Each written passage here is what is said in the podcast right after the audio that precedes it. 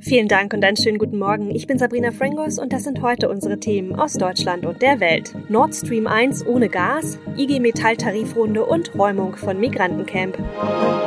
Ab heute wird ja die wichtigste Erdgasverbindung von Russland nach Deutschland abgeschaltet. Grund dafür sind reguläre Wartungsarbeiten an der Ostsee-Pipeline Nord Stream 1. Ja, diese werden natürlich jedes Jahr durchgeführt, aber diesmal gibt es ja die Sorge, dass Russland die Leitung nach der Wartung nicht wieder aufdreht. Ulf Mauder mit den Infos aus Moskau. Wie lange werden die Wartungsarbeiten an der Pipeline denn eigentlich dauern? Und wird Russland das ausbleibende Gas dann durch andere Leitungen nach Deutschland schicken, die es ja auch gibt? Die Wartungsarbeiten sind auf zehn Tage angesetzt. Im Sommer sind kurzzeitig geringere Lieferungen erst einmal kein Problem, weil ja keine Heizperiode ist.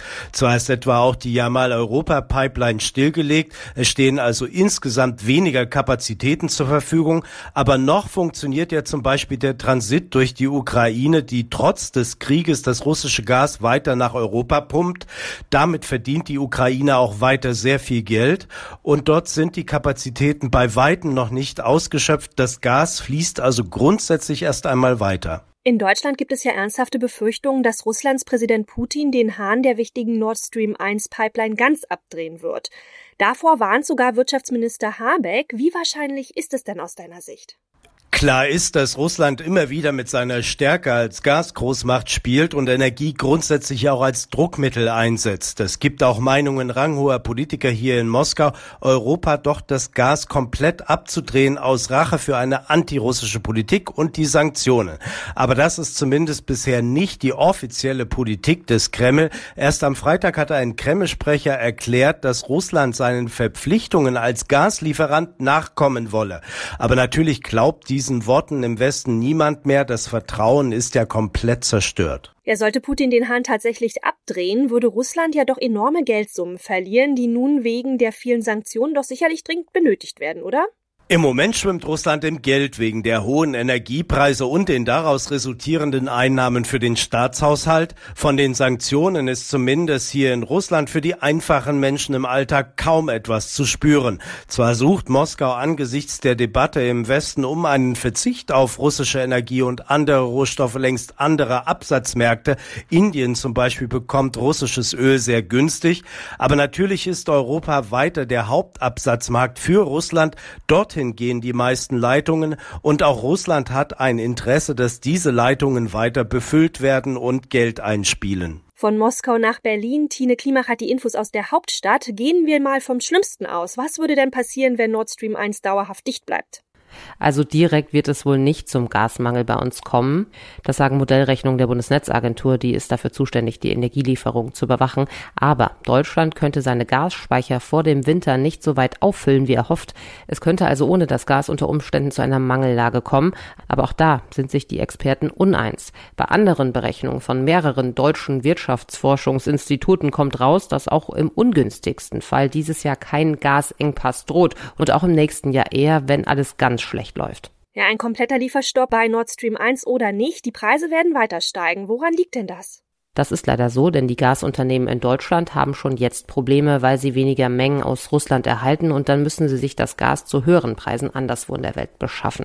Ich glaube, viele haben in den letzten Tagen mal auf die Gasrechnung geschaut. Wer einen Preisdeckel im Vertrag hat, der hat dann aktuell Glück. Noch können die Gasunternehmen dann nichts umlegen, wenn sie die Preise zugesichert haben. So oder so, wir müssen uns alle auf deutlich höhere Gaspreise einstellen, sagt die Bundesnetzagentur. Ist nur die Frage, wie hoch und wer sich das am Ende noch leisten kann. Vorstand der IG Metall will ja heute in Berlin die Forderung für die Tarifrunde der deutschen Metall- und Elektroindustrie festlegen. Es läuft wohl auf Forderungen nach acht Prozent mehr Gehalt hinaus. Nicht zuletzt auch wegen der hohen Inflation. Thomas Brockt berichtet aus Berlin. Es wäre die höchste Forderung seit dem Jahr 2008. Wir müssen die Arbeitnehmerhaushalte dringend entlasten, sagt IG Metall-Chef Jörg Hofmann mit Blick auf die stark steigenden Energie- und Lebensmittelpreise. Er fordert deshalb nicht nur ein kräftiges Lohnplus, sondern auch weitere Entlastungspakete der Bundesregierung. Es dürfte auf jeden Fall eine knifflige Tarifrunde werden. Die Arbeitgeber haben der IG Metall schon vorgeworfen, die wirtschaftliche Lage der Branche verantwortungslos schönzureden. Die Betriebe müssten schließlich auch massive Kostensteigerungen verkraften.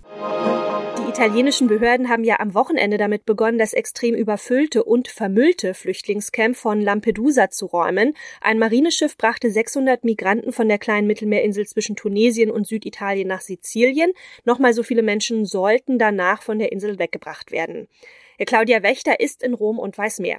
Ein Camp der Schande hatten sich viele hier über die katastrophalen Zustände dort empört. Geflüchtete hausten zwischen stinkendem Müll, viele schliefen draußen auf dreckigen Matratzen, auch Schwangere und Kinder. Doch wirklich aufatmen wird man kaum, denn in den nächsten Tagen werden wohl wieder viele neue Bootsflüchtlinge aus Nordafrika auf der Insel stranden. Aber, sagen Experten hier, das Hauptproblem sei nicht die Anzahl der Hilfesuchenden, sondern dass die Verteilung auf andere Regionen nicht klappt. In unserem Tipp des Tages läuten wir die Urlaubssaison ein. Urlaub sollte ja schließlich die schönste Zeit des Jahres sein. Da wollen wir uns auch ausgiebig vom Stress des restlichen Jahres erholen. Doch oft wird es dann im Urlaub selber stressig. Warum? Naja, Koffer packen, Flughafenstau, Kindergequengel, Corona-Sorgen und auch noch Freizeitstress, denn man will ja auch nichts verpassen im Urlaubsland. Darum gibt's jetzt erstmal ein paar Entspannungstipps für die stressanfälligsten Urlaubssituationen, wie zum Beispiel den letzten Arbeitstag vor dem Urlaub oder auch das Kofferpacken. Und zwar vom Psychologen und Stresscoach Jakob Drachenberg. Der hat zum Thema Stress nämlich schon ganze Bücher geschrieben.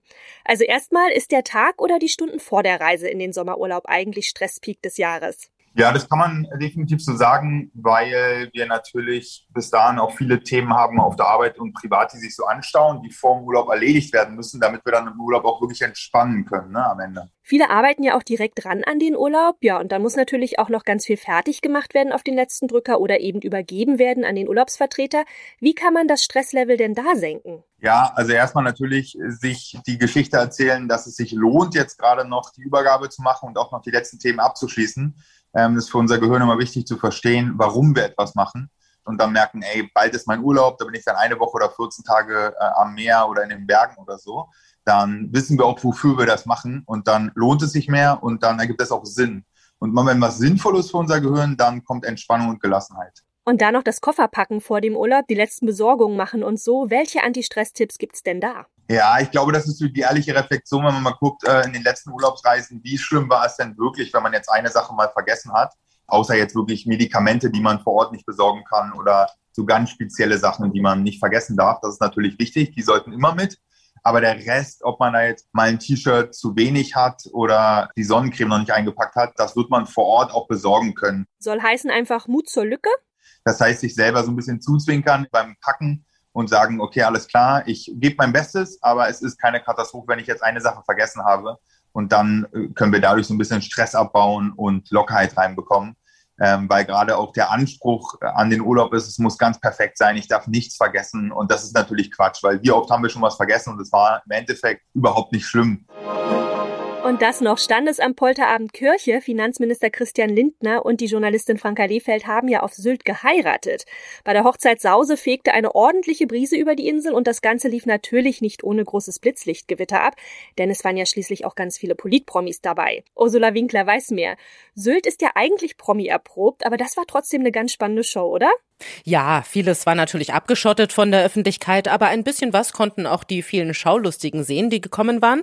Äh, nach der Trauung kamen Finanzminister Lindner und seine Braut, die Journalistin Franka Lehfeld aus der kleinen Kirche, und sie wurden mit einem Blütenblätterregen empfangen und mit Jubel natürlich. Und dann gab es einen kleinen Sektempfang, aber der sah gar nicht mal so gemütlich aus, denn es war ziemlich windig, eine steife Brise eben, so ist es an der Küste.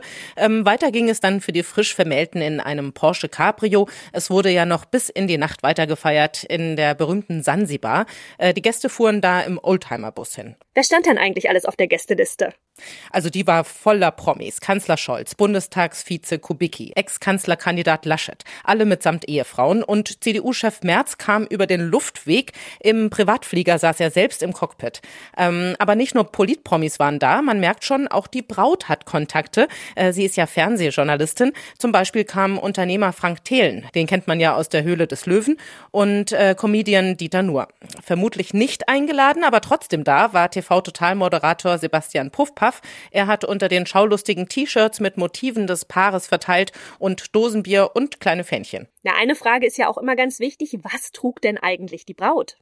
Ja, die allerwichtigste Frage hat wahrscheinlich der Priester in der Kirche gestellt und die ist ganz offensichtlich mit Ja beantwortet worden auf beiden Seiten. Aber auch wichtig, klar, das Brautkleid. Äh, das war sehr schön, relativ schlicht, ähm, also ohne Spitzen, Applikationen oder Rüschen, aber es war rückenfrei und mit langer Schleppe und natürlich weiß. Äh, ein sehr schickes Kleid von einem Luxusdesigner. Ähm, und auch Bräutigam Lindner hat sich in Schale geworfen, in einen dunkelblauen Anzug, dazu eine silberfarbene Krawatte und mit einer weißen Rose Rose als Ansteckblume. Also ein festlich maritimer Look, würde ich mal sagen. Passt ja zu Sylt. Und es gab noch mehr Uneingeladene? Oder hat Finanzminister Lindner ernsthaft eine Handvoll Punks zu seiner Hochzeit bestellt? Die haben doch eher das 9-Euro-Ticket, ja, einfach ganz zufällig an diesem Wochenende genutzt, oder? Nee, ich denke, die waren nicht eingeladen. Es waren ja auch sehr viele Polizisten da, bei so vielen Promis, und die haben den 35 Punks, die da waren, einfach mal einen Platzverweis erteilt. Das war aber schon vor der kirchlichen Trauung. Sie wollten am Abend vorher vor dem Hotel, in dem sie das Brautpaar und die Hochzeitsgäste vermutet haben, ein bisschen Lärm machen. Aber sie waren sowieso am falschen Hotel. Der Polterabend war ganz woanders. Ähm, sie wurden dann von der Polizei zum Bahnhof und sogar noch im Zug bis nach Westerland begleitet. Das war's von mir. Ich bin Sabrina Frangos und ich wünsche Ihnen noch einen schönen Tag. Bis morgen.